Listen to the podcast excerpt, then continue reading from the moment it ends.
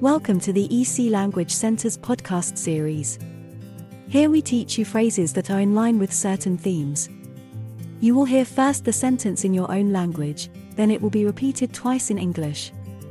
This gives you a chance to repeat the phrase and have a bit of practice. There are 10 phrases in each episode. Voici quelques questions à poser à de nouveaux contacts. Here are some questions to ask new contacts. Où avez-vous fait l'un de vos voyages le plus mémorable? Where did you take one of your most memorable trips? Where did you take one of your most memorable trips? Que aimez-vous faire pendant votre temps libre? What do you like to do in your free time? What do you like to do in your free time? Quel est le nom de la ville où vous avez grandi? What's the name of the town where you grew up? What's the name of the town where you grew up?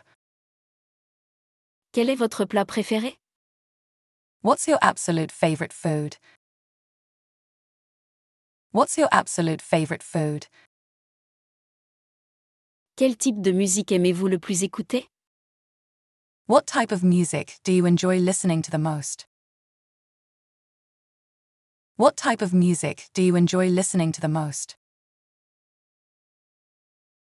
Quelle nouvelle compétence ou matière avez-vous apprise What new skill or subject have you been learning?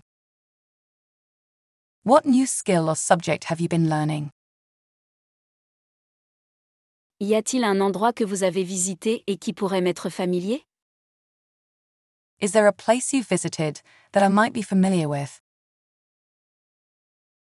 Is there a place you've visited that I might be familiar with? De quelle réalisation ou accomplissement récent êtes-vous particulièrement fier What recent accomplishment or achievement are you particularly proud of?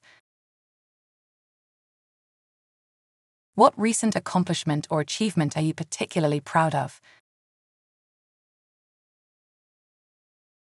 Y a-t-il des traditions particulières que votre famille observe ou célèbre? Are there any unique traditions that your family observes or celebrates?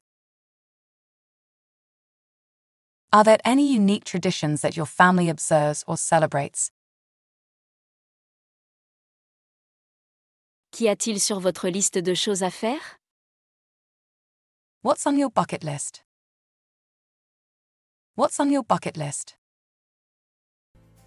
If you have enjoyed this podcast, please follow us to hear more in the series. Visit www.ecenglish.com for a list of our courses.